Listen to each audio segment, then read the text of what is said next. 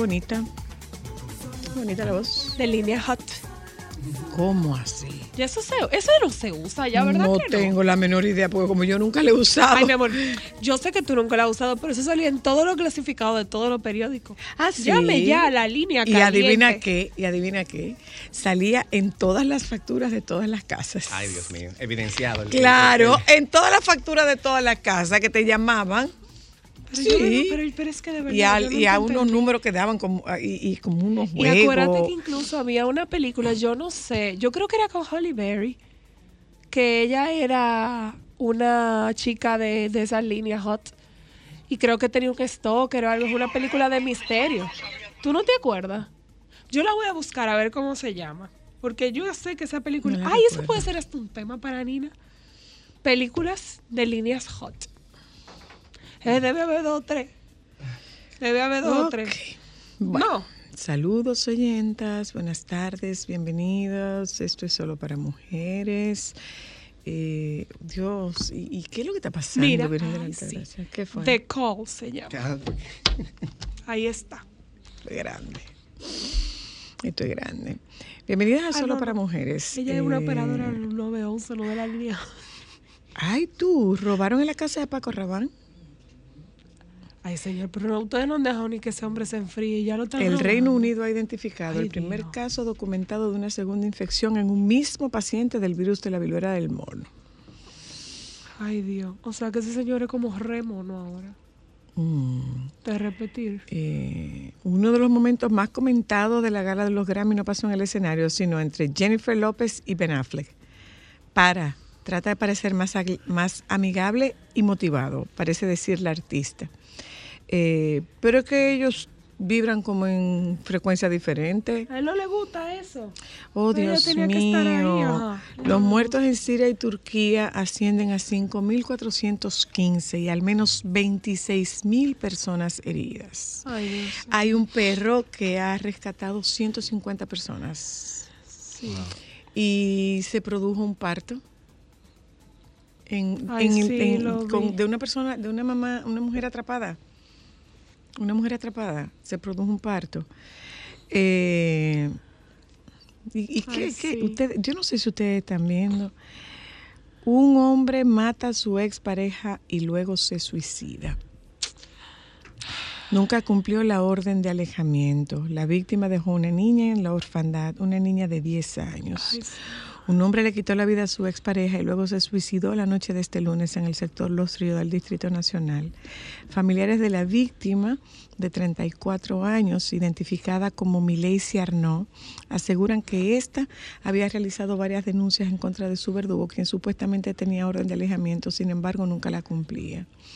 La hermana de la víctima, Lacey Arnaud, manifestó que su pariente era alegre, dedicada a su familia, llena de vida.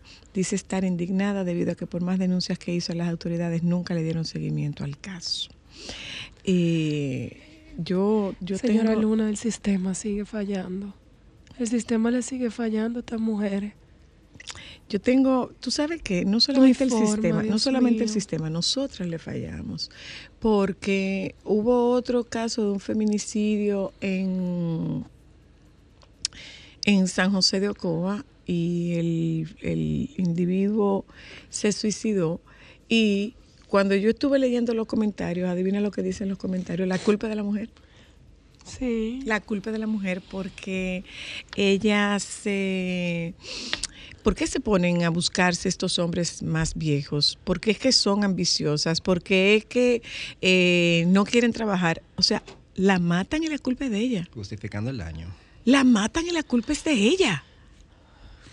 Por la matan y la culpa es de Por ella. interesada, por O poca sea, cosa, o eh, sea, eh, básicamente eso. un o sea, pedazo de cartón No, no, del no, cual yo puedo sea, escribir lo que sea. Tú coges toda la información y tú encuentras en, en- en los comentarios que la mayoría de los comentarios van de la mano con que ella era joven y se estaba buscando un viejo. Pero eso se da con jóvenes, con mujeres mayores, con pobres, con ricas, con mujeres Óyeme. de clase media, con mujeres profesionales que se mantienen ellas. O sea, la violencia no es específicamente por un estatus económico. Mira, Y de verdad, indigna tanto ver la cantidad de mujeres refiriéndose a mujeres violentadas de la forma que uno ve en las redes sociales. Pareciera como que no les duele su género. no, no, no. pero Señores, que- si las mujeres tuvieran la capacidad de no ponerse en esas posiciones de violencia, ¿ustedes creen que la violencia existiera? Si tuvieran las herramientas para no estar con un hombre que las maltrata y perder la vida por ello. pero o sea, de que- verdad es un poco de sentido común que la gente necesita. Lo que me llama la atención de esto es cómo culpamos a las mujeres. ¿Cómo culpamos a las mujeres? O sea, el hombre la mata y la mata porque ella se metió con un hombre que era más viejo que él, que ella. Pero no podemos ver que este hombre la mató por su por, por las razones que fuera, por su poca capacidad, por su poca tolerancia. O sea, nosotros tenemos que matar dos veces a una persona que no puede defenderse. Tenemos que matar dos veces a una persona que no puede defenderse. O sea, cuando tú coges la fotografía, yo pensaba que era su hija. Señores, ¿y, y dónde está la... ¿Dónde está la empatía? ¿Dónde está el respeto? ¿Dónde está la solidaridad? O sea, porque tú te, porque tú estás muerta, te mataron y tú te buscaste que te mataran. Y no solamente eso, Francamente, Luna. francamente, ¿Qué señores. va a pasar con su hija? Cuando todo ese tipo de comentarios, esa niña cuando esté grande va a tener acceso a las redes porque todo lo que se sube a la red no se borra. Qué duro va a ser para una niña de esa edad haber perdido a su mamá de la forma que la perdió y ver la humilde opinión de la población refiriéndose a su mamá que no puede defenderse. Bueno. De verdad es indignante Sí, ver eh, esto. Es, es preocupante como al inicio del mes de febrero ya los niveles de ah, violencia en contra de las mujeres y de los feminicidios están subiendo. Hay Están que, va- fuera de control, señora va- Luna. vamos a prestar atención. ¿eh? Vamos a prestar atención. Y de nuevo, no hay que opinar en todo. Usted no tiene que tener una opinión en todo. Esa es mi opinión, porque yo pago eh, mi inter- porque yo pago mi internet, porque esas son redes mías.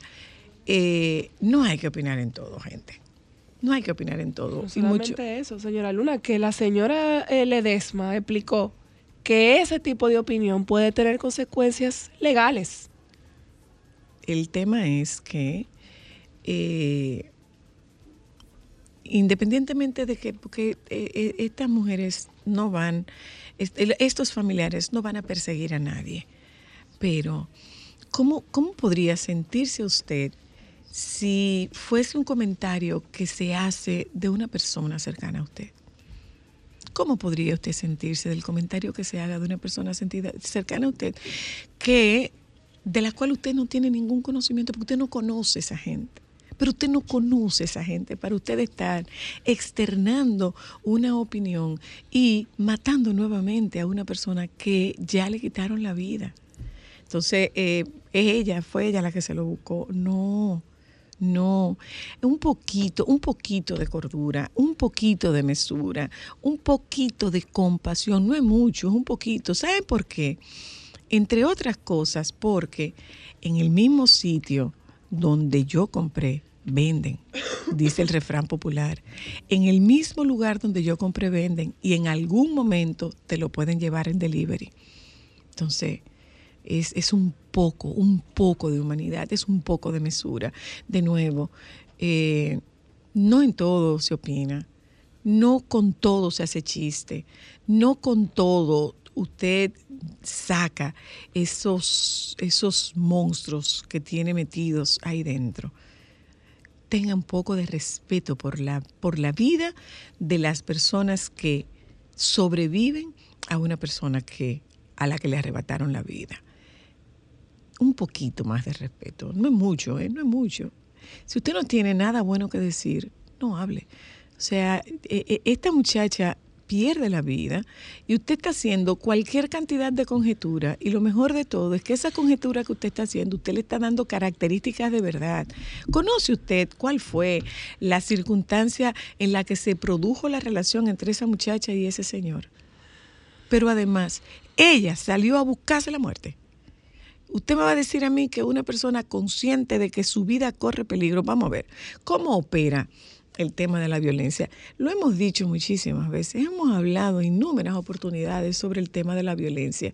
Y ténganlo claro, no es verdad que a una mujer le gusta que le den, no es verdad, no es verdad. Si fuera verdad, no se llamara sometimiento. Incluso en el sexo, cuando hablamos de sadomasoquismo, una mujer está siendo sometida, sometida, sometida. Es lo mismo que el tema de la, de la depresión.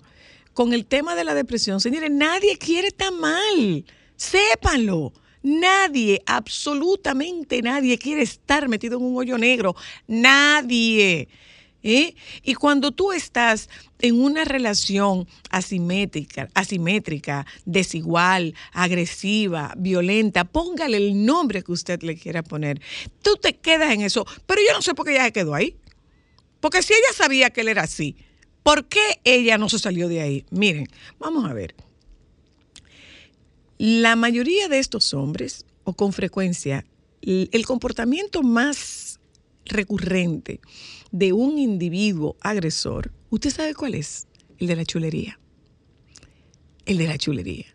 Eh, cuando ella se engancha, ella no se engancha del hombre que la maltrata, ella se, se engancha del hombre que la seduce y que la seduce con dinero, la puede seducir con dinero. Con poder, la puede seducir con poder. Con buen trato, la puede seducir con buen trato. Con detalle, la puede seducir con detalles. Pero para cuando ella quiere salir de ahí, ella no puede porque ella está atrapada en una relación en la cual este hombre la aísla de la familia, de los amigos, del trabajo. Si esta mujer trabaja, que difícilmente la dejan trabajar, si esta mujer trabaja, tiene un horario para llegar a la casa y no puede pasarse dos minutos, no cinco, no. Dos minutos, o sea, yo te tengo calculado el tiempo que te toma llegar de tu trabajo a la casa donde tú estabas, que tú llegaste ocho minutos más tarde. Si esta mujer cobra un dinero, tiene que entregarle ese dinero a ese hombre en el mayor número de casos. Así es como funciona esto. Entonces, cuando esta mujer tiene alguna, al- cuando este hombre maltrata a esta mujer, cuando este hombre golpea a esta mujer, cuando este hombre insulta a esta mujer, la promesa es yo voy a cambiar, pero eres tú que me hace ponerme así. Y tú encuentras a la familia, a los amigos, no, hombre, no es así, tú sabes que fue que tomó, no, tú sabes que está muy abrumado por los problemas económicos, tú sabes que tiene un negocio y no se le dio, tú sabes que él está muy estresado, pero tú sabes que él no es así.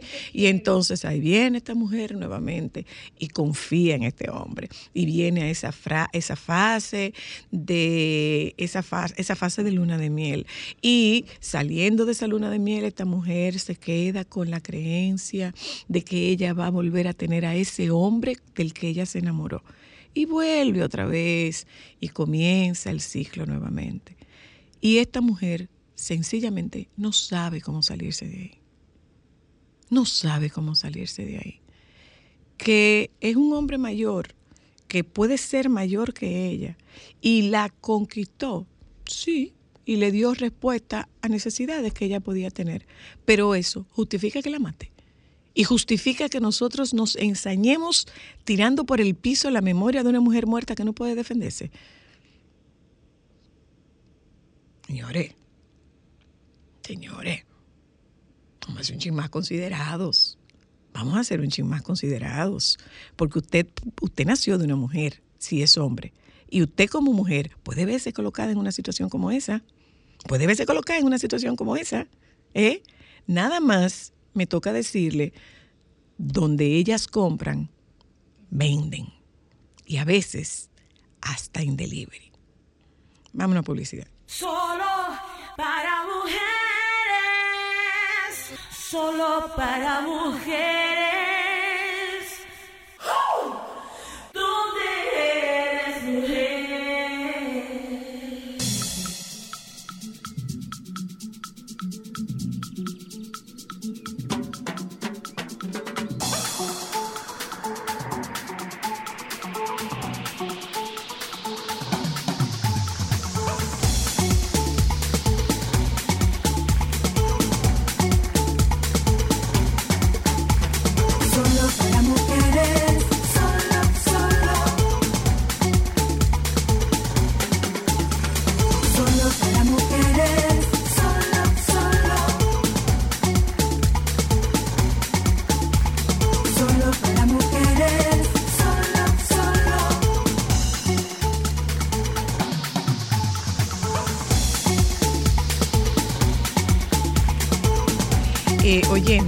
Aquí nosotros esta tarde vamos a tratar un par de, de temas interesantes. Yo tengo muchísimas cosas en mi casa. ¿Qué hago? Una venta de garaje, vendo, regalo, reutilizo. ¿Cómo, cómo es? Vamos a mezclar estilos. ¿eh? Nos había votado, yo no me acuerdo la última vez que lo vi, que tiene que ser porque, yo le, pasado. porque yo le pregunto por mi baño cada vez que él viene, pero, pero no importa, pero no importa. Mi amor. Eh, y hablaremos. Ay, esto me parece. matara, tú estuvieras No, yo, esto no puya, yo lo estoy diciendo claramente. Y es muy honesto. No, no, no, no, no, yo lo digo Una claramente. cosa. Y eh, la doctora Luna viene esta tarde para que hablemos del cuidado de los abuelos, de cómo los abuelos cuidamos a los nietos. ¿eh? Cómo los abuelos cuidamos a los nietos. Y eh, esto me encantó, me pareció formidable, esta propuesta de mindfulness para niños. Ayudar a los niños a, Regularse. a regularse. Ayudar a los niños a regularse. Y esto puede ser posible desde los cinco años. Entonces, esa es la propuesta que nosotros tenemos para nosotras en la para nosotras para ustedes en la tarde de hoy. Le doy la bienvenida a nuestro querido bombón. es un bombón, míralo. Te quedaste ay, sin ir a México, ¿eh? Ay, Dios mío, no, pero eso viene por ahí. No, viene, no, ya nosotros nos vamos. Ah, bueno, pues en la segunda vuelta. Pues vamos para, vámonos para Dubái. Lo vi, vi el anuncio, me parece muy Mira, interesante. el Esto es grupo está súper chulo. El grupo está súper chulo. Es un buen año El para grupo viajar. está súper chulo y nada más somos 20 personas. A contenidito, o sea que mucho sí, mejor. es también. chiquitico. El grupo, so- el grupo está muy chulo, así que mira a ver. Mira a ver. Germán, cuéntanos entonces. Bueno, agradecer la invitación, como siempre. Creo que es la primera vez que, que hacemos radio en este segmento este año, ¿no? Sí, es la primera vez. Entonces, en ese sentido, feliz año, aunque vamos bastante lejos ya, pero espero que este sea un año próspero. Las buenas bueno. formas no se pierden. Sí, y que todos puedan cumplir eh, sus metas. Eh, el día de hoy vamos a estar conversando sobre mezcla de estilos. Y es un tema que quise traer para abrir este segmento de año, eh, porque muchas veces las personas siempre se complican al momento de intervenir sus espacios porque no conocen qué estilo los define o porque no pueden definir claramente qué- con qué se identifican. Entonces, una buena alternativa para esas personas que les gusta un poco de cada cosa es aprender a mezclar estilos en la decoración y también de esta manera pueden salvar elementos, objetos, piezas, mobiliarios que tienen de otras decoraciones, de otros cambios y hacer un nuevo- una nueva propuesta para los interiores. Hay cosas que sí y hay cosas que no se pueden mezclar. Todo va a depender de la utilidad de esa pieza o el valor, que siempre lo mencionamos, el valor sentimental de esas piezas. Pero yo le quise traer unas pautas para que en ese proceso de mezclar estilos y mezclar piezas eh, salgamos airosos todos. ¿eh? Entonces, lo primero que vamos a mencionar es la norma del 80-20. ¿De qué se trata la norma del 80-20? Es tomar el 80% de lo que es la decoración, definirla basada en una paleta de colores, en un estilo de mobiliario, en una esencia de un estilo particular, y luego el 20% de la decoración referido a lámparas, accesorios o complementos, entonces fusionarlos con otros estilos. Ay, yo te voy a decir una pregunta. Te voy a hacer una pregunta ahora, Germán. En mi caso, y en mi casa, los muebles de mi casa eran blancos, pero los niños no estaban, Claro. eh, no estaban planificados. Entonces, es un poco cómo ayudar a adaptar los espacios con la presencia de niños. Sí, eh, yo creo que aparte del el cambio en la materialidad de algunos elementos, por ejemplo el tapizado, para las funciones requeridas o ciertas superficies, eh, cambios de superficies, me refiero que si de repente algún mueble no tenía una superficie expuesta y se va a pintar con una pintura especial, se le va a colocar un vidrio para, para evitar rayaduras y demás, yo creo que es fundamental. Primero, ver la necesidad que se tiene real en el espacio y luego que esas modificaciones que se van a hacer en el espacio sean en función de esa necesidad. Eso es lo primero. Otra de las formas en la que podemos reintegrar algunos elementos es utilizando eh, el tema del color, especial atención al color. Uno puede mezclar muchos estilos y todos manejan una coherencia de color alineada. Es decir, que si nos eh, tomamos o definimos una paleta de color que nos permita unificar todos los elementos, yo creo que es una de las formas más prácticas de poder lograr esta fusión. El color es fundamental al momento de mezclar estilos porque mantiene una línea coherente entre los espacios. Otra forma también de mezclar algunos elementos es mantener la armonía de las formas. Me explico. Si usted tiene elementos clásicos que heredó con elementos modernos que acaba de adquirir en una tienda, buscar formas, colores, materiales y texturas que sean afines entre esos elementos, por ejemplo, que esas piezas coincidan con algo de dorado, que esas piezas coincidan con algo de blanco, y así cuando usted lo recoloque o lo ubique en una parte específica del hogar, se va a ver mucho más integrado. Es decir, optar también por el color y adicionar a esto formas y texturas que puedan unificar el concepto de la decoración. Eso nos abre la puerta a un diseño cohesivo o coherente que también nos permite eh, implementar distintos estilos en diferentes áreas de la casa. De repente, si todo está alineado con una paleta de color o con un material, usted puede tener un ambiente más clásico en la habitación principal, un ambiente más moderno en la sala, un ambiente más bohemio en la terraza, porque todo maneja una línea coherente de material y color. Es decir, que entre el color, la unificación de los materiales y formas y la integración de piezas similares o afines, se puede lograr un diseño cohesivo general que permita ver la decoración como un todo. Eso es fundamental al momento de desarrollar esta, esta, esta mezcla.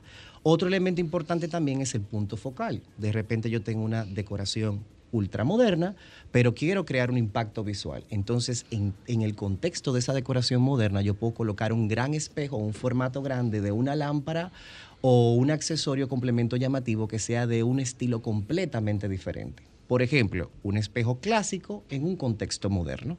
Es una forma también de aprovechar ese cambio de estilos para generar un énfasis en el espacio en conjunto. Eh, todos estos elementos de manera unificada pues permiten que la, la lectura del espacio sea mucho más coherente. Yo creo que esos son los, los pasos fundamentales para poder integrar diferentes estilos en la decoración. Ahora bien, surge otra pregunta. ¿Qué pasa si quiero cambiar por completo de un estilo? De irme de lo clásico Tiene que tener mucho a lo moderno. Tenga muy buen bolsillo. Entonces, Empiece yo- por ahí. Yo recomiendo que sea una transición eh, sutil por partes también, porque si no tendríamos que desecharlo todo. Evaluar cuáles elementos que están en la decoración actual pueden convivir con el concepto de la nueva decoración basado en lo que mencionamos anteriormente, unificación de color, materiales o segmentación por áreas, para ir pudiendo hacer espacio eh, de una manera más sutil en esa transición y que no sea un gasto ¿Qué hago con esas absurdo. piezas? Esas piezas, si no se mezclan, deben de pasar a mejor vida. Yo entiendo que se pueden optar también por guardar algunas para cambios de temporadas.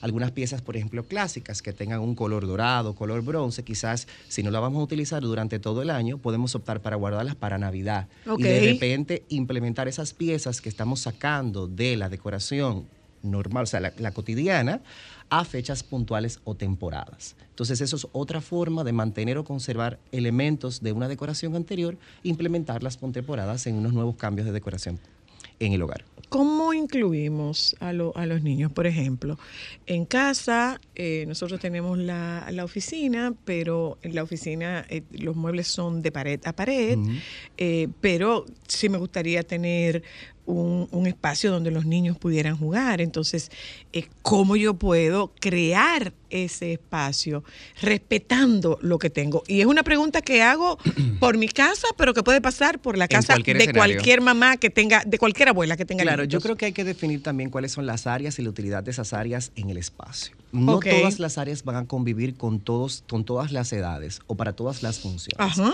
Entonces, si usted tiene nietos que frecuentan la casa, yo creo que lo ideal es optar por un área que sea más amigable dentro del espacio, dentro de la casa, para que ellos desarrollen esas actividades de juego en esa área puntual. Suele suceder mucho en estudios, donde hay el área de televisión que integra área de juego, puede suceder en sala, puede suceder en terraza, y quizás esa parte que es más privada, como una oficina, donde hay elementos de mayor valor, entonces reservarla solamente para el uso de los adultos. Es decir, que también hay que planificar un poco cómo va a ser la dinámica de las visitas en el hogar para evitar que luego eso se se transforme o se convierta en el daño de una pieza o en el deterioro de una pieza. Creo que es fundamental poder trazar cuáles son las normas dentro de la casa. Usted juega aquí, Usted desarrolla sus actividades aquí. Este es el espacio conjunto que tenemos para compartir todos y este espacio no se toca. Porque no todos los espacios siempre van a poder responder a todas las necesidades. Ni van a poder ser todos amigables con los Claro, niños. Totalmente, por un asunto de material, por un asunto de color, por un asunto incluso no de decoración, sino de los elementos de valor que se encuentran en ese espacio. Y además un tema de seguridad también. Seguridad también. Por ejemplo, sabemos que eh, los baños, donde, donde se trabaja el tema de humedad, donde hay cristal quizás en la mampara de división, donde hay elementos delicados, igual que la cocina, probablemente también haya que regular un poco el uso de esas áreas para personas que sean niños, por ejemplo.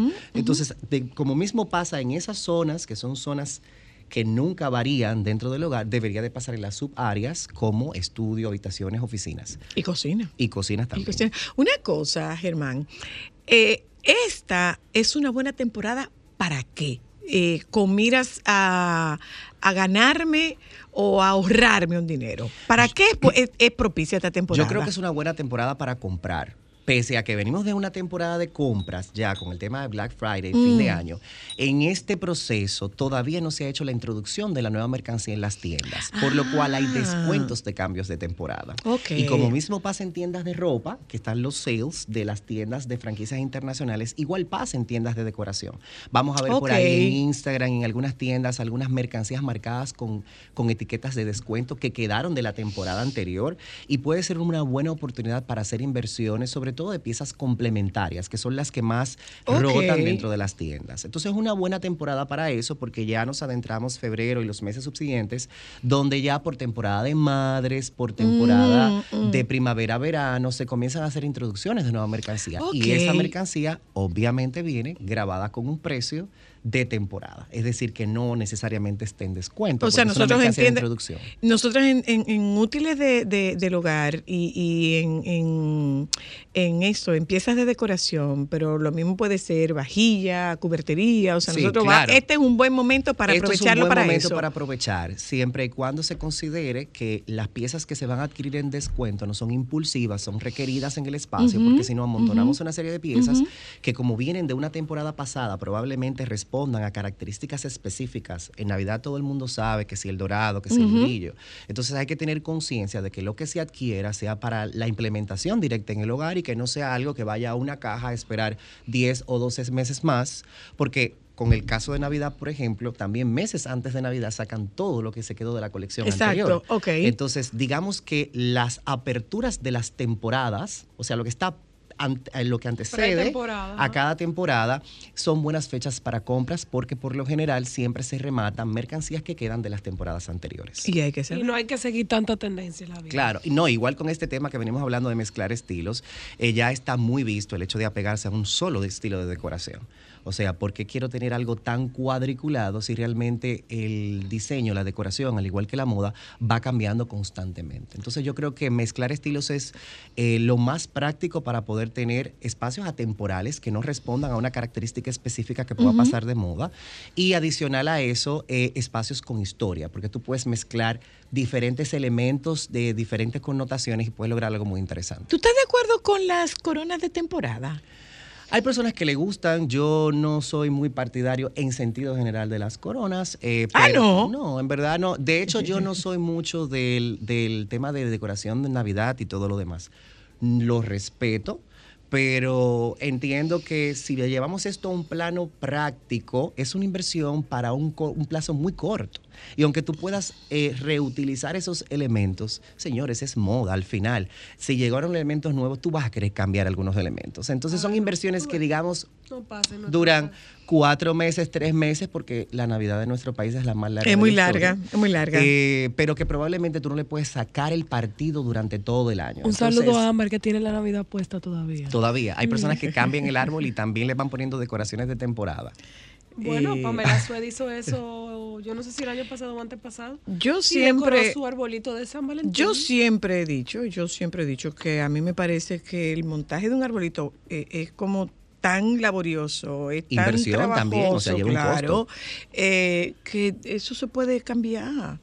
O sea, en llegada Semana Santa, apea, apea Para no moverlo de ahí, o sea, destinar un espacio al árbol y que el árbol claro, no se que mueva. se Yo quede ahí para que- siempre y entonces tú le pones peces y tú le pones una malla de Bueno, pescar, sí. claro. Eso debería de funcionar muy bien para ambientes donde hay niños, entiendo también, porque es un atractivo decorativo eh, conceptual. y que- a que ellos les da pena cuando lo quitan. Sí, me imagino. A ellos Yo les da creo que es el pena. único lugar en el mundo donde sigue la tendencia y cambia la decoración por temporada en Estados Unidos. Estados Unidos es muy apegado a eso, de gringos- mantener, de cambian todo. transicionar entre las temporadas y, y ir adaptando cada temporada.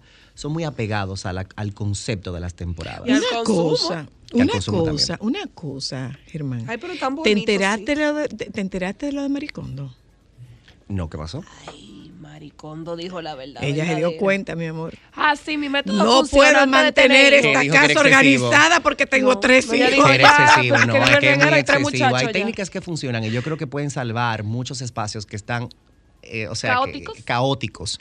Pero hay que ser consciente de la realidad de los hogares. Pero Maricondo ya no tiene el don y de muchas veces doblar. esa, esa forma tan cuadriculada de mantener el espacio eh, no los hace espacios habitables. No. O por lo menos no los hace espacios reales habitables. No, porque tú sientes son que para fotos, son una- para fotos. Son de catálogo. En una Sí, sí, exhibición. sí, sí, son de que utilería, son de utilería, son de utilería. Bellísimas las organizaciones de los closets, las cocinas, todo cuadriculado, todo perfecto. Bello, para que pero no tiene hijos. qué tan rentable a largo plazo. Ahora, la, es ve- eso? O sea, espérate, déjame ver.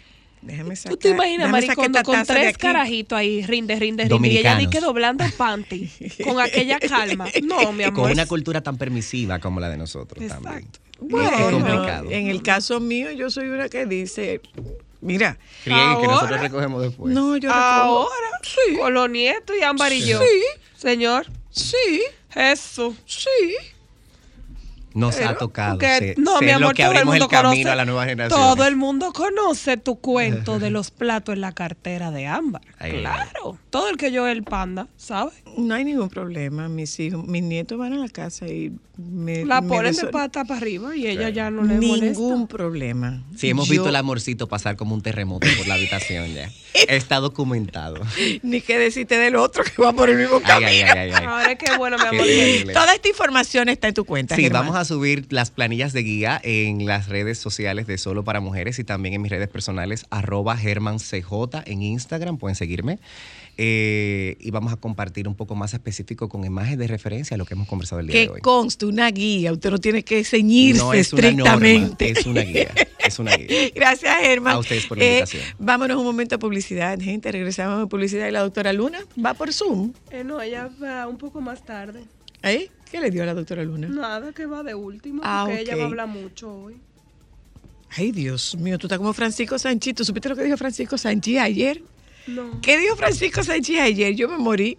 Que a él le gusta hablar, pero no tan temprano. Ay, ay, ay. ya Y volvemos. hay un horario para hablar. Solo para mujeres, solo, solo. Sol 106.5, la más interactiva.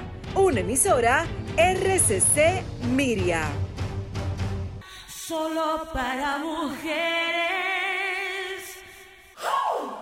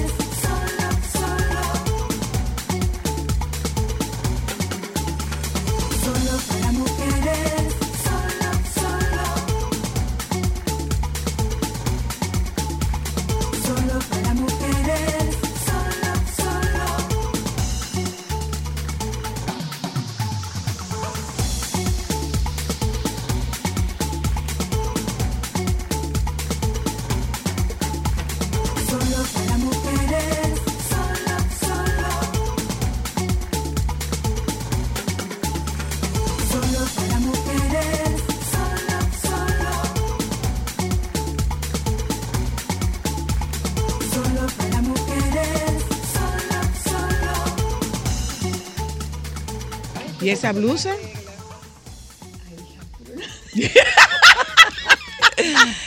Tú puedes decir la Hola, hermana historia. mayor. ¿Cómo están? Eh, mire, de- doctora Luna, vamos a hablar aquí. de mindfulness para, para los enanos. Me encanta el tema. Eh, Buenísimo. Mira, nosotros nos encontramos en Instagram, no- nos, Ay, nos sí. salió esta información eh, y, y dijimos, pero vamos a invitarla. Sí. Eh, Lisette, ¿estás ahí, Lisette? No está ahí, Lisette no está ahí. Bueno, pues... Es un buen habla- recurso para niños. Sí, sí, sí. Y para los adultos Y también. es desde, desde los 5 años. Sí, de y 5 para a los 14 adultos, años, que es una que- muy buena herramienta para ayudarlos a regularse. Y para todos, porque ahora mismo con este mundo tan caótico, tan frenético, tan Sí, rápido, eso es así. eh, hacer esa desconexión momentánea, ponerte en presencia de ti, en tu interior, eso es, eso es saludable. Mucha gente se preguntará, ¿y cómo se hace con los niños? Bueno, Oye, es que se subestima Se mucho subestima la capacidad de los niños. Impresionante. Yo creo que los adultos nos perdemos de esa eh, facilidad de reconocer las potencialidades infinitas que tiene cada niño y cada niña en su casa, en su familia. Y si uno abre esa mente eh, para considerar las posibilidades, fantástico. Lisette está ahí. Lisette, ¿nos escuchas? ¿no está ahí? Ok, pues pa- pareciera que ella está conectada. No está conectada. Ahora sí se está conectando. Ahora Ah, se ok, está, conectando. Perfecto. Vamos a darle un momento, señor. Ustedes saben que esto es la tecnología. ¿Cómo fue? Abre el micrófono, Lisette, por No, favor. y, y- y Bueno, entonces pensaba que era ustedes que tenían que invitarme. Lisette es neuropsicóloga clínica. Clínica. Y tú tienes eh. Focus and Learn, que se llama el grupo de ustedes, ¿verdad? Ajá, el, el centro, es un centro. Cuéntanos de esto, de, de mindfulness para niños. La doctora Luna, médico pediatra, que nos está diciendo que eh, hay una costumbre muy recurrente de los adultos y es la de subestimar la capacidad que tienen los niños. Porque tú dirías como que, ¿cómo que mindfulness para un niño de 5 años? Mindfulness para un niño de 5 años. Bueno, pues te cuento que nosotros hace muchos años, aproximadamente cinco o seis años, eh, con todo lo que hacemos, ¿verdad? Trabajamos la terapia con niños, tanto terapia de aprendizaje como terapia emocional, conductual, y vimos que realmente había una necesidad de fomentar en los niños y de entrenar específicamente lo que es la inteligencia emocional. Entonces, inici- iniciamos eh, esos talleres de inteligencia emocional inicialmente con autoestima, manejo de conflicto, trabajo en equipo, y la verdad que han sido todo un éxito. Eh, iniciamos mucho antes de la pandemia, ha sido todo un éxito porque los grupos se llamaban bien grandes, los padres con muchas necesidades, eh, y dándole a entender que es un entrenamiento que los niños deberían de, de- de tener desde la escuela. Así es.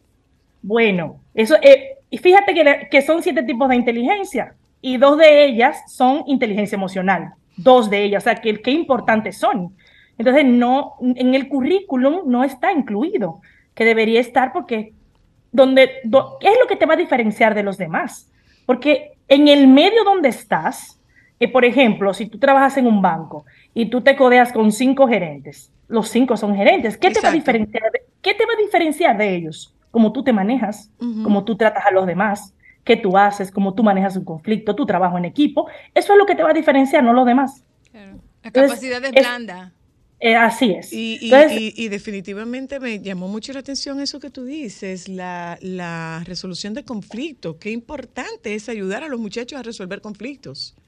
No, y no te imaginas las reacciones, la- las respuestas que tenemos de los niños en, en esos talleres, porque cada vez son niños diferentes, diferentes, y como ellos admiten, ¿verdad? Eh, el hecho de, que no sé resolver un problema, de que me gustaría aprender, de que no lo estoy haciendo bien, de que esa respuesta no debí de darla. O sea, y cuando los padres nos escriben, caramba, fueron tres días, pero la verdad hemos visto algunos cambios, algunas respuestas de los niños. Bueno, el mindfulness vino a raíz de ver, después de la pandemia, los niños con tanta ansiedad, tanta ansiedad que hemos notado en nuestros niños, en las terapias, en las consultas, en las llamadas de los padres, Ay, en los sí, mismos ay, sí. talleres que hacíamos. Entonces ahí vimos y dijimos, bueno, tenemos que hacer algo pa- eh, para ayudar a estos niños a ver cómo pueden controlar y centrar su atención, que es lo que consigue el mindfulness en que los niños puedan tranquilizarse, atencionar más. Si tengo mucha ansiedad, si no presto atención, me va a ir mal en todas las áreas en las que estoy viviendo, especialmente en la escolar, que es la que más se ve porque es donde estoy con mis pares y donde estoy más tiempo y donde me exigen más atención y que debo de estar, ¿verdad?, más propicio en una centrado en algo. Entonces, de ahí surgió el mindfulness y la verdad que lo iniciamos la semana pasada. Nosotros tenemos una historia destacada en nuestro Instagram que se llama eh, Inteligencia Emocional y los niños, la verdad que han, eh, le, ha, le ha gustado y, y ha, ha tenido muy buena respuesta. ¿Cómo funcionan esto- estos talleres? ¿Son tres, son- ¿Es un solo taller? Eh, ¿Es un taller en, en varias fechas? ¿Cómo es? Bueno, el taller nosotros lo hacemos o tres viernes o tres sábados consecutivos. Y cada día dura tres horas, o sea, son nueve horas de taller. Y te Entonces, resisten, la pregunta que te hacen, te resisten tres horas. Claro, porque es totalmente lúdico. Si tú vas a la, a la, a la historia de Instagram, tú vas a ver, wow, hasta, hasta tú quisieras participar, la verdad son chulísimos. Sí. O sea, nosotros hacemos, y también hacemos lo que es el arte terapia, que a los niños le encantan. Sí. Pero a mí me gustaría que destacara, eh, a- aparte de, de los objetivos del mindfulness, también cómo ir desarrollando la conciencia plena. O sea, Sí, estar totalmente. presente en el aquí, en el ahora, que también tiene una Exactamente. trascendencia desde el ámbito espiritual, de esa parte del ser Totalmente. espiritual que, que debemos de irla eh, eh, enseñando y desarrollando en los niños. Pero, pero Sí. ahí aprovecho, eh, no, no crea usted que es que le van a convertir a su hijo en un monje. No, no. Para nada, no, sí, sí, déjame sí. decirte, mira, cuando Sí. los padres me llaman para lo del taller, lo primero que yo les digo, usted está buscando resolver algún problema en específico porque el taller no se lo va a solucionar. Exacto. Claro. Eso es lo primero que le digo a los padres siempre. Esto es un taller de entrenamiento que los niños y los adultos deberíamos tener siempre. Esto no, ahora bien, nosotros somos profesionales de la conducta y si nosotros vemos algo que nos llama la atención, como siempre lo hacemos, y además, antes de iniciar el taller siempre enviamos dos cuestionarios a los padres, uno de conducta y uno de historia clínica para nosotros conocer los niños. Si nosotros vemos algo que nos llama la atención, siempre se lo vamos a decir.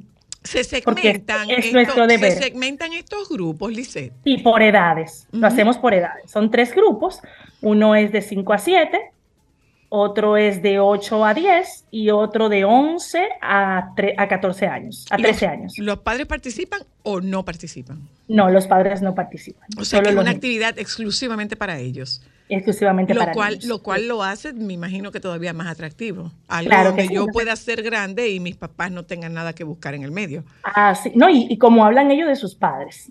O sea, las cosas que pueden, que dicen, se desahogan, o sea, pueden decir muchas cosas que a ellos necesitan Claro. tener de ellos y que, y que necesitan expresar y que a veces no pueden hacerlo y nosotros sí eh, tomamos nota sobre eso porque al final de cada taller nosotros entregamos a los padres un informe sobre, las, sobre los objetivos que trabajamos en el taller para que ellos sepan cómo sus hijos se manejaron. Y, y y cómo, esas- y cómo apoyarles, porque yo pienso que muchas Así veces con hacemos, recomendaciones también. Desarrollamos capacidades en los niños, pero no, no, ah, no intervenimos a los papás.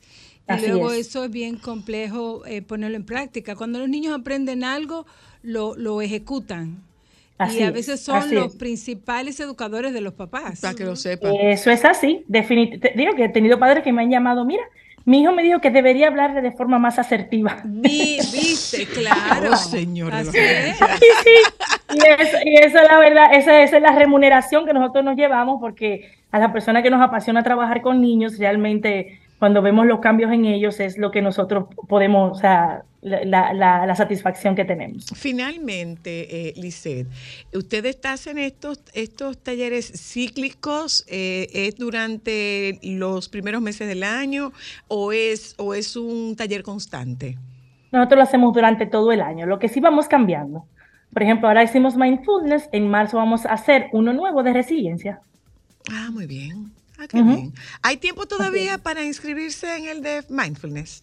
Sí, sí, claro que sí, hay tiempo todavía para inscribirse, se pueden inscribir, nos pueden llamar eh, al 829-876-0382. Me parece. Nosotros estamos en la Plaza López de Vega, que está frente a frente al Nacional de la López de Vega, en Naco. Mm, ay, me parece súper interesante. Me parece Sí, la verdad que sí. Gracias. Qué bueno que quisieran saber. Sí, sí, porque a, a los niños hay que eh, a los niños hay que ayudarlos a lidiar con las Así es. situaciones que han venido arrastrando después de COVID y después de ese encierro. Estos muchachitos Así es. están arrastrando situaciones situaciones eh, eh, eh, de, de- de ansiedad, situaciones de temores, situaciones de, de frustración y hay que ayudarlos dotándolos de No, y- y- herramientas. Y sabes también que, por ejemplo, la sobreestimulación que tienen los niños con los electrónicos Ay, sí. hoy en día, entonces no lo deja como centrarse en otras cosas. Sí, y sí, estos talleres para eso de verdad que son maravillosos. Pues muchas gracias. Lizeth, ¿cuál es la cuenta en Instagram? Es Focus and Learn. Focus and Learn. Gracias. Lisette. Gracias. Un abrazo para ti. ¿eh? Ok, igual, muchas gracias. Gracias a ti. Nos vamos un momento a publicidad. Regresamos de publicidad. La doctora Luna vino, señores. No trajo nada ni ha pedido que le den nada.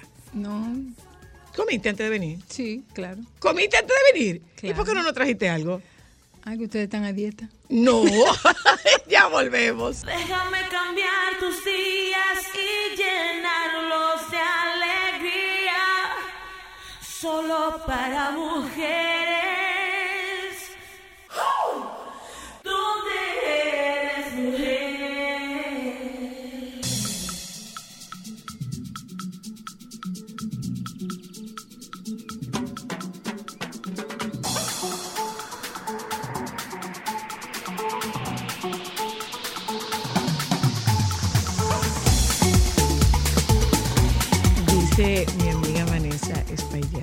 Los abuelos son buenos pero dosificados.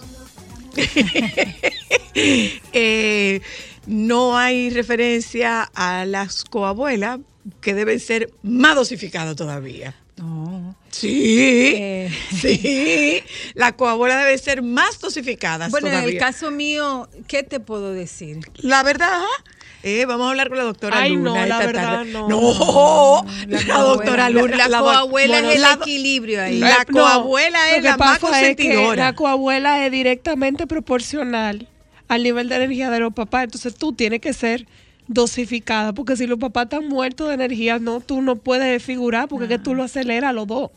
Ah, bueno. Tú y Jorge tienen ese don. Y después se queda uno con ese problema. Pero mira, el, el rol de los abuelos en los últimos años es muy eh, eh, importante.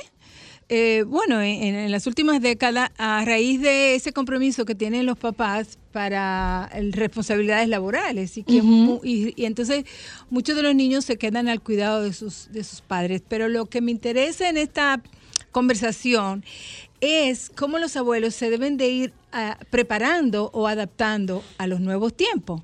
Porque fíjate que eh, yo tengo tres amigas y, y una hermana que son abuelos. Y cada una eh, ejerce un, Un estilo abuelismo. diferente, un estilo diferente. estilo diferente. Por ejemplo, en el caso tuyo, tú eres una mamá, que eres una abuela que está ahí, que acompaña, que te quedas con ellos, que, que te fajas con ellos, pero tengo otra que me dice, no, no, no, no.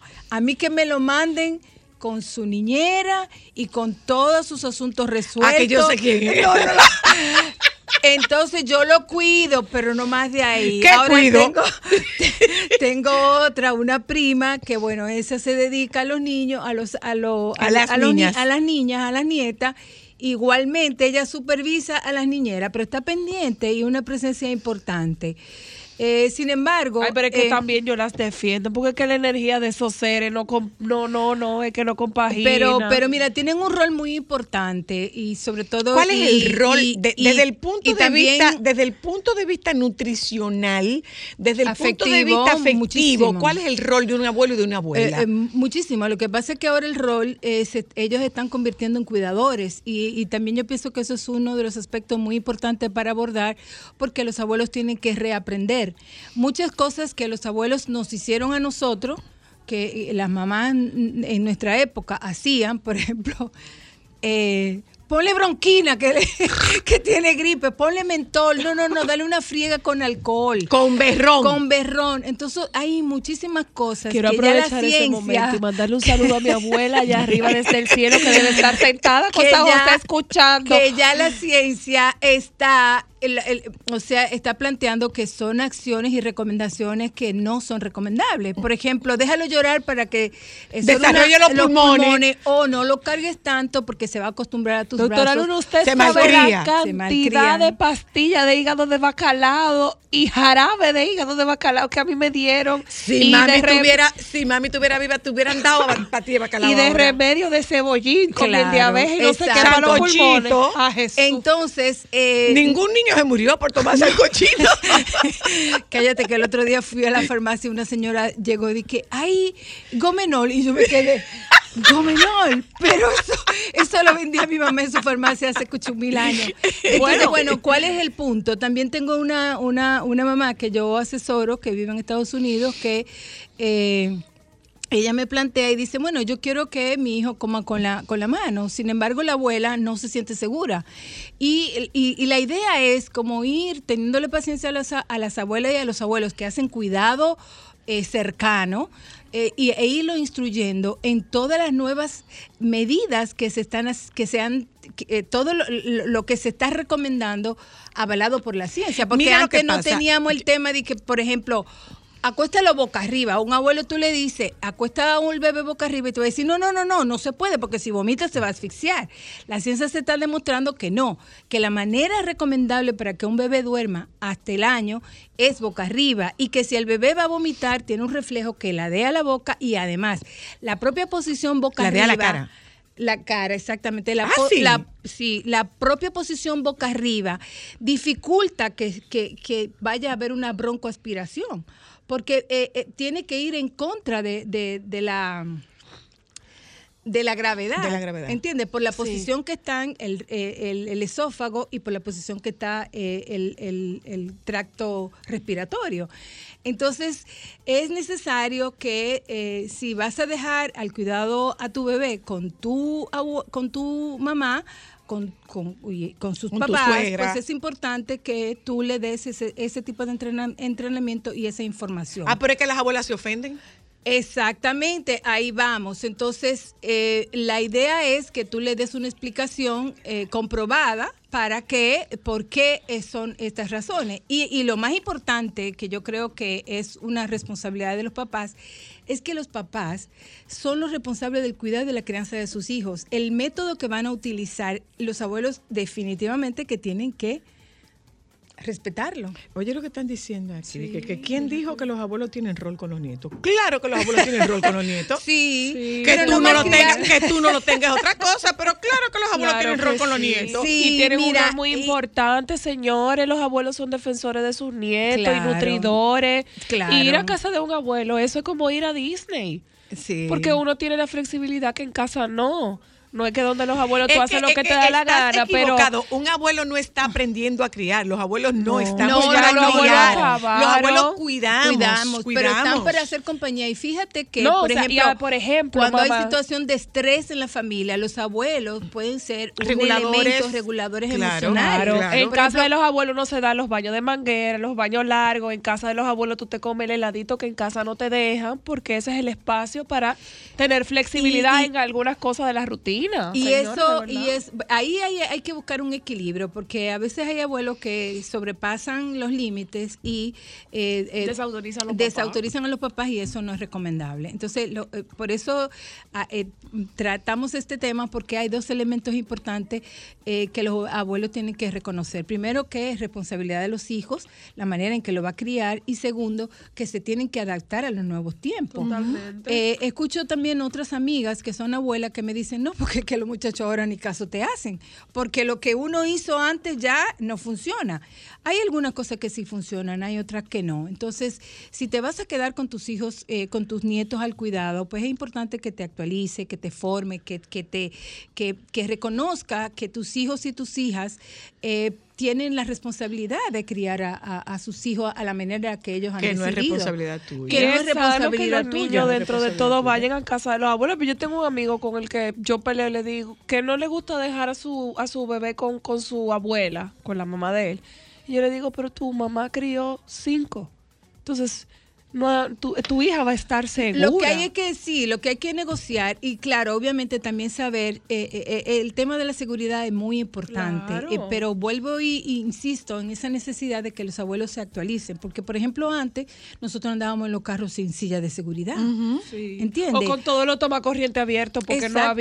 eh, eh, para, o, para o- protec- o incluso para en la semana pasada que estábamos hablando de alimentación, que alguien me dijo, ah, no, pero si no hay leche, le puedo dar agua. Leche aguada, a- a- leche agua de aguada o agua de arroz. Sin embargo, hoy sabemos que la nutrición de los niños en los primeros meses es muy, muy importante y por eso tiene que tener cierta calidad.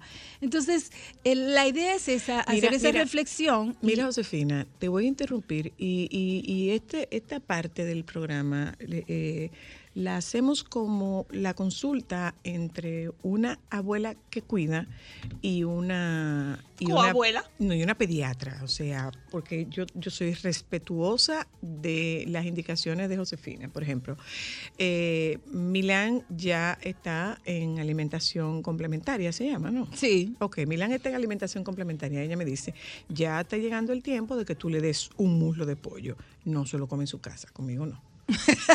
O se lo No. come contigo porque no quisiera, nosotros vivimos una experiencia de un atragantamiento de uno de los de uno de tus hijos, entonces Ay, yo no quisiera como que nugget. fuese que se Pero- metiera un pedazo grande, pero bueno, el caso es que se produjo una discusión muy interesante con una discusión muy, o no una discusión muy interesante, un señalamiento muy importante con relación a los accidentes y fractura de cráneo de los nietos, de los niños.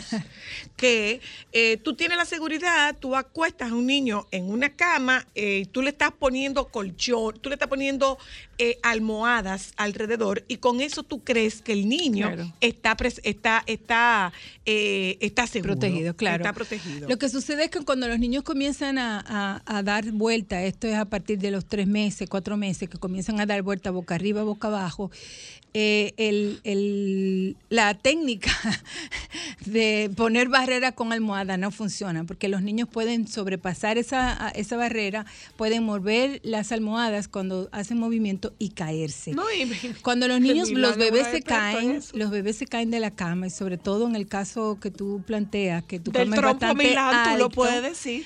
eh, pueden sufrir fracturas de cráneo. ¿Por qué? Porque, bueno, cuando un bebé se cae, el, el peso de la cabeza es mucho mayor que el resto del cuerpo y donde se va a lastimar es en la cabeza. Entonces, por eso que eh, yo insisto en que los papás, en que los abuelos cuidadores tienen que tener cierta información, cierta preparación, actualización, diríamos, para que cuando estén ofreciendo los cuidados a sus nietos y sobre todo si son bebés, sobre todo si son menores de un año, de dos años, pues ellos sepan cuáles son las recomendaciones que deben de seguir. Eh, los mm, papás, los, lo- los hijos no se pueden enojar. Lo que tienen que decirle a los hijos, mira, a mi hijo tú me lo vas a cuidar de esta y esta manera. Y tienen que ser respetuosos de eso y eh, advertirlo de algunas situaciones de riesgo, de peligro que puede suceder y de qué manera ellos tienen que, que manejarlo. Espérate. Una que- pregunta, en, específicamente en el caso de las fracturas, ¿a qué edad eh, el bebé o el infante empieza a tener mayor control del peso de su cabeza para yo como abuelo identificar hasta qué edad lo puedo dejar en un corral y cuándo puedo pasarlo a dormir en una Yo cama te sin yo perder eso. el corazón? Déjalo, sácalo del corral. Tan El pronto que- él comienza a subir el pie en, la, en el borde. Lo que pasa Sácalo es que la decisión en ese sentido, esa no es una toma de, de, de- de parámetro para tú decidir cuándo sacar a un niño o no de un corral. Eh, así como yo defiendo mucho las capacidades innatas de los niños, también ellos tienen una capacidad muy particular, que son unos trepadores, que, que inventan muchísimo. Entonces, cuando ellos comienzan a, a adquirir destreza, la van utilizando. Llega un momento que un bebé tú lo pones en un, en un corral a ocho meses, como pasaba con cierto ser que Es un fui hijo mamá. tuyo. Eh, el corral tenía un hoyito y entonces él enganchaba el dedo mayor ahí de su pie y ahí eso era un trampolín. Bueno, y por ejemplo, Entonces, Déjame contestar esta esa llamada, es la medida para cero corral. Hola, hello, claro. Buenas. Sí, eh, agradecemos de verdad muchísimo el tema, eh, muy importante.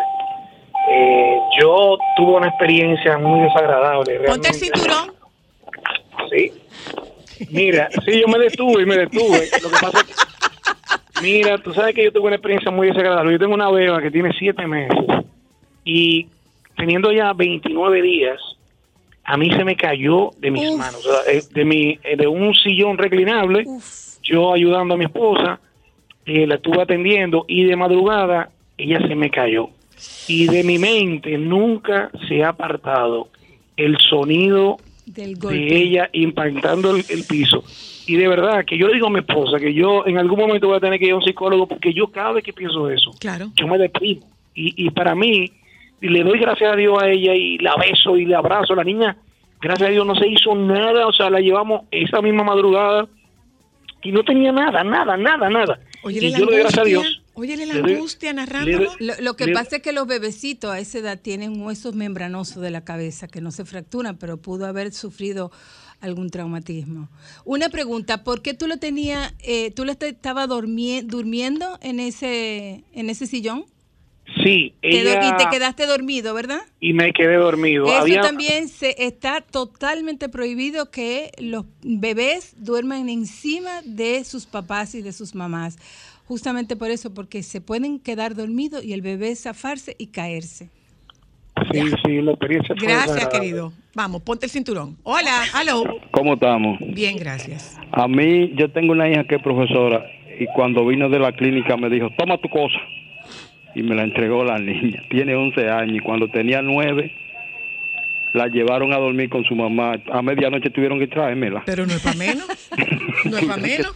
Hello, buenas. Sí, buena, soy la. Ajá. A mí me hubiese gustado que la persona que está ahí en el panel hubiese llegado 23 o 24 años antes. ¿Te dice, la doc- Porque- te dice la doctora Luna? Sí. ¿Usted sabe por qué? Porque yo aguanté mucho boche de la vieja mía cuando yo intenté corregirla, que mami, mire, que agárrelo así, que hágale esto, que sí o qué. Me echaban boche y me botaban de la casa. Claro. Con tu hijo tuyo de tu pero- propiedad. Pero, Sí, oigan pero lo que yo tenía eso- que hacer. Eso con- no, eso, con no mi es que, eso no es suegra. que ha dejado de pasar, ¿eh? No, con mi eso no ha dejado de suegra. pasar. Y sigue pasando, ¿eh? Con mi suegra, yo tenía que hacer, y mi suegra que en paz descanse, la amo, ella se quedó al cuidado de mi hijo mayor, de Jorge, y mi suegra se acostaba con tres bibelones de leche, de los cuales le echaba azúcar. Entonces ella decía, no, no, no, es que esa leche eh, no sabía nada.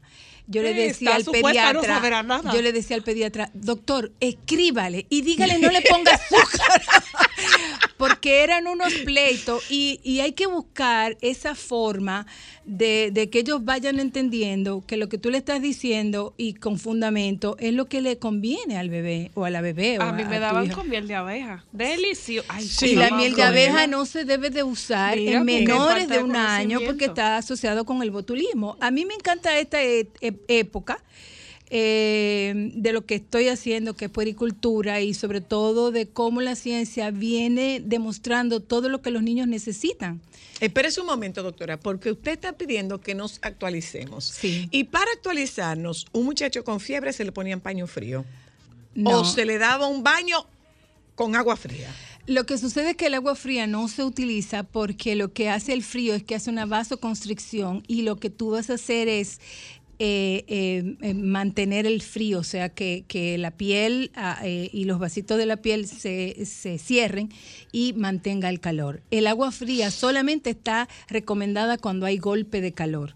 Cuando tú tienes que bajar eh, la temperatura rápidamente. Tú sabes El todos los alcohol- impíos que yo eché en una el bañera. alcohol, la, no estaba aquí. la friega con alcohol tampoco se recomienda porque se absorbe el alcohol. O y sea, eso que puede ser O sea, tóxico. no se de la friega con alcohol. No, ni, ni, con se le da, ni se le da té de anís a los niños porque igualmente el anís puede ser tóxico. Pero el anís Ni es toxicota para los adultos. Absolutamente. ni bronquina. O sea, y esta ¿Tú te doctora acuerdas cuando nos ponían a nosotros una... en una- filita. No, no, y una bronquina que tenía otro nombre y entonces te lo ponían con un papel de periódico. ya hay métodos mucho más actualizados que son mucho más seguros. Eh, cómo tú mantener al niño hidratado, la palmo, palmopercusión en caso de que tenga mucha ¿Qué es secreción, eso? o sea, las palmaditas. Eh, Joan, ¿tú sabes lo que es la palmopercusión? espérate, espérate. ¿Con qué se Ven, come espérate. eso? ¿Con Joan, y. Alejandro, ¿qué es palmopercusión? ¿Qué ustedes creen que es palmopercusión? Bebé, Ay, que se ve, oiga mira, mira el otro, mira el otro, mira el otro. Le das Eso. así con, eh, en ¿Para qué sirve eso? ¿Para qué sirve eso? Pero ¿para qué sirve? Lo que pasa es que cuando eso Ahora que hay de- tanta gripe. Bueno, la gripe no, eh, pero cuando tú tienes un proceso respiratorio en donde hay secreciones pulmonares, una de las cosas que se recomienda es dar palmo, palmopercusión porque eso moviliza un poco La las flema. secreciones. Para las secreciones, ¿qué es lo que más tú necesitas? Agua, más nada. Mantener qué? al bebé hidratado, porque mientras tú lo tienes Que hidratado... se deshidrata, se, se diluye en los mocos. No, sí, se diluye. Se en la- diluye en los mocos. Claro que sí. No, no. Claro que sí. El, el mejor remedio cuando tú tienes un proceso, obviamente, estamos hablando de, de- de- de condiciones que son leves. Sí, pero igualmente cuando eh, tú tienes una, un, un niño, un bebé que tiene alguna infección de vía respiratoria superior y, y- y- y- e inferi- ¿Qué inferior Espérese, o- doctora, que usted está hablando como que todo el mundo de sabe. la nariz, cuando tú tienes, los niños tienen gripe, cuando los niños tienen algún resfriado, este, lo importante es mantener la hidratación. Incluso cuando los niños tienen un proceso de asma, que están apretados del pecho, uno de los eh, parámetros más importantes para manejar ese proceso es que el niño tenga una buena hidratación, porque eso es lo que va a permitir que Hidratación la- con agua. Sí, e- es el mejor hidratante. Diantre, yo que iba a hablar de la, Y- de la bondad de, de- de la vuelta al cocodrilo de Milán. Y, imagínate. y entonces las secreciones se fluidifican y es mucho más fácil que la puedan manejar. Porque, por Ay, ejemplo, en el porque ellos caso no, de, no saben votar, no saben no, escupir, y en no. el caso, por ejemplo, de una crisis asmática o de una bronquiolitis, que los broncos se, se- se cierran, cierran. eh, la misma flema cuando está muy espesa o, lo obstruye mucho más. Y entonces los bronquios están inflamados y lo que tenemos que buscar es mejorar la hidratación. Y para bajar la fiebre se le baja, se le baja la cabeza. La recomendación es dar pañito, poner pañitos de agua Tibia. tibiecita, Ah, o a temperatura templa- eh, eh, ambiente. eh, ajá, en la parte del, del abdomen y en la cabeza. Eso puede ayudar. Inclusive eh, se recomienda el uso de antitérmico ya cuando tú ves que para la- bajar la fiebre, cuando tú Ahora ves que un bebé. Cuando tú ves que un bebé, un niño, eh, tiene, eh, este, tiene ya afectación, tú sabes, o sea, que se ve que está malito. Se ve tumbadito. Pero hay algunos, niños, hay algunos niños que pueden tener 38 y medio y están vivi- muy vivos. Tenemos uno de esos en la Sabemos. casa, entonces. ¿Y no se da En esos casos, la recomendación, las últimas recomendaciones que se da es eh, manejo eh, con medio físico. Ok. Eh, y, y es todo esto es interesante porque eso está avalado por la ciencia. Son de las recomendaciones que da la Academia Americana de Pediatría, que da la Academia eh, Española, eh, la, la Sociedad Española, en fin. Que eh, lo interesante es eso. ¿Qué pasó? ¿Por qué tú te estás riendo? ¿Eh? Mira el por qué, tú verás por qué. Eh, ah, bueno, cuando un niño Pero mira que come lo que está comiendo, arroz y habichuela. habichuela. La doctora lo bien. mandó a comer arroz y habichuela. Sí. ¿Eh? Vamos, vamos un momento a publicidad, doctora, pero eh, este programa Ay, abre, es... ay, abre el teléfono para que se desahogue todo Aquí está el teléfono. El programa es para abuelos, eh, para abuelos y para abuelas. Y una, una parte importante, en, en favor y en beneficio de, de los padres, eh, no podemos sentir mal, ¿eh? Pero, pero no trate- tratemos de alguna manera de respetar las decisiones que los padres tienen con relación a sus hijos y a cómo quieren que sus hijos sean manejados y tratados. Por eso yo lo traigo a tu casa, pero si tú no estás en disposición de respetar lo que yo planteo, Claro, entonces claro. yo no te voy a llevar los Claro. niños a tu casa. Eh, la historia de que, por un lado, sí es cierto, o sea, cuando vienen a casa, tienen las normas de, de- de casa. Por ejemplo, Mateo me dice, yo no me baño de día. Yo le digo, bueno, en tu casa tú no te bañas de día, pero aquí tú te tienes que bañar de día. Aquí tú te bañas de día y te bañas de noche, porque eso es en tu casa que tú tienes esa norma, pero en esta casa la norma es otra. En mi casa él dice, yo en mi casa no duermo con pijama, yo le digo, pero aquí tú tienes que dormir con pijama. ¿Por qué? Porque tú tienes un aire acondicionado en una posición distinta a la posición que tú tienes en, en tu casa. Y eso no es, no violenta No, claro. las disposiciones y las los decisiones códigos de que tú sus padres. tienes en la Exacto. casa, Pero hay unos válido. códigos, hay unos códigos que tienen que ser Respetado, respetados, y son que los sí. códigos de los hijos. Claro. Entonces no te sientas mal cuando te traen un nieto a tu casa y te dice, mira, a mí me gustaría que tú hicieras esto, esto, O esto, no le esto dé esto". no le dé chocolate. Yo como abuela, todavía no Mm. soy abuela. Soy coabuela, pero yo le daría escondido chocolate. ¿Le Sí, daría? Claro. ¿Le daría? Ay, sí. Solo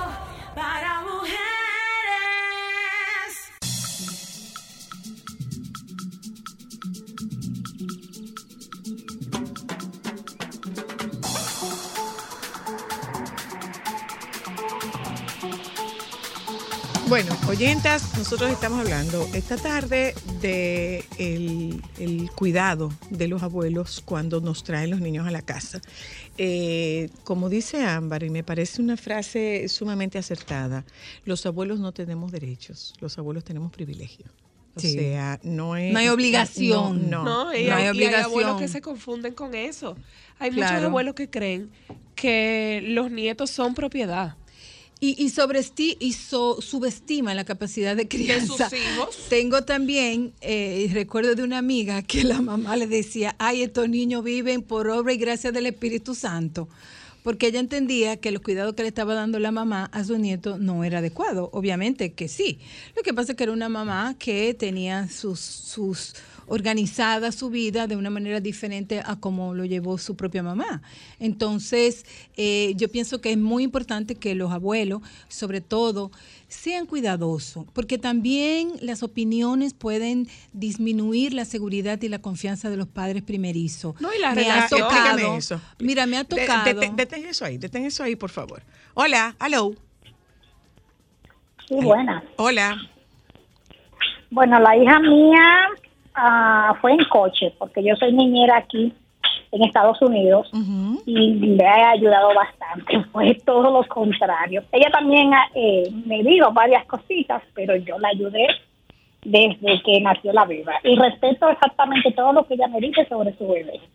Así pero es. también en ese caso la ayudé muchísimo. Gracias, gracias. Otra llamada. Buenas, hello. Buenas tardes. Hola.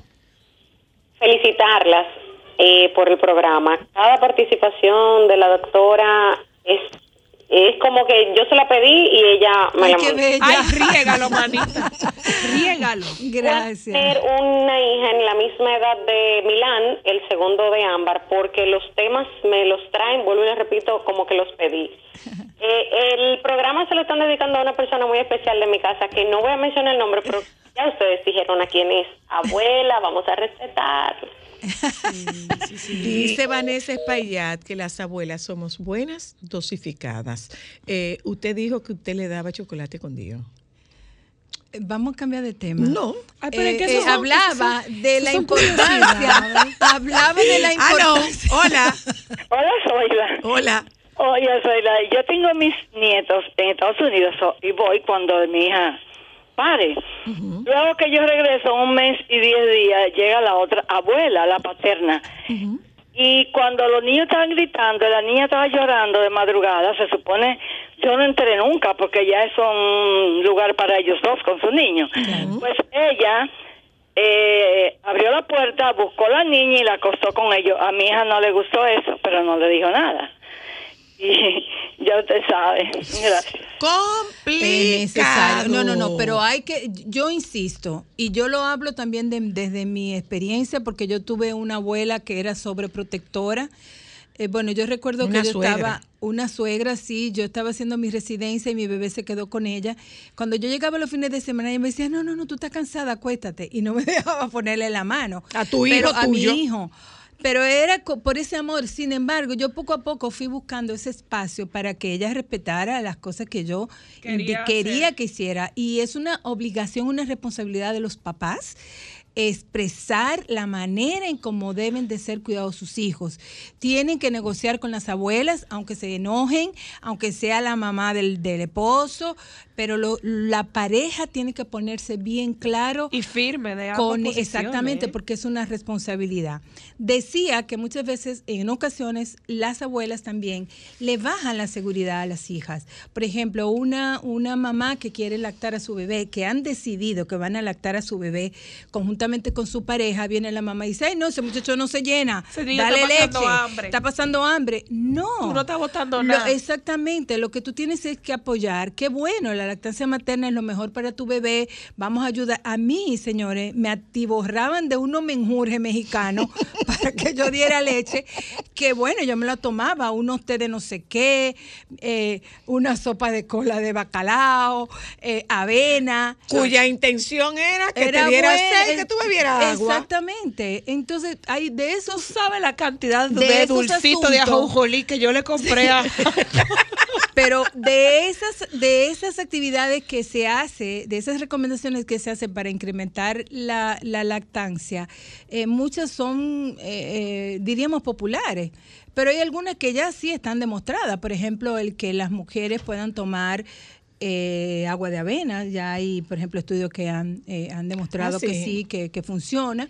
Y justamente el tema de que la sopa de bacalao es por incrementar El consumo el- de la- el- del de- agua. de líquido, porque justamente la producción de leche es en función de la succión que hace el bebé al pezón y de, eh, de las veces que se vacía la mama y el estado nutricional, eh, nutricional también y, y- y de hidratación de la mamá es importante. Entonces, la- lo, lo- lo fundamental aquí es que las abuelas apoyen ese proceso de crianza, que mm, eh, cuando están con sus, con sus nietos, se puede flexibilizar, yo pienso que sí, por eso yo decía, bueno, si están conmigo y quieren chocolate, yo se lo voy a dar. Eh, también uno pudiera de alguna manera...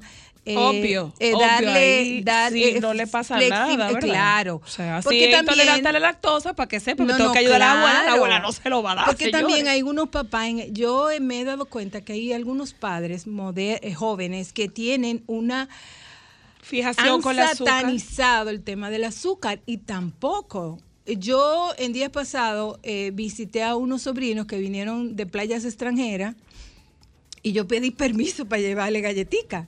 Señores, no pueden, bueno, la cara que puso uno de mis ahijados cuando yo le llevé una galletica Oreo fue un poema, porque la mamá no le da dulce. Entonces, Vamos a coger la cosa Ay, suave. señores, pero, Pero con tanto dulce que comimos nosotros, estamos vivos, mi amor. Usted sabe el triangulito de Nestlé que bebieron estos muchachos. No, hay Usted sabe la malta que hay bebieron que, estos irse, muchachos. hay que irse suave, pero hay que irse favor, suave. Pero la por recomendación favor. es no ser tan, eh, por ejemplo, yo recuerdo que con mis hijos tomábamos refresco en día de fiesta y en fin de semana. Entonces eso también es... Pero el triangulito de Nestlé, doctora, por el amor de Jesucristo, el triangulito de Nestlé. Pero sí hay que ser dicho sea de paso, para despedirnos, eh, tenemos una persona amada de nuestra familia que trabaja en la compañía que produce la leche condensada.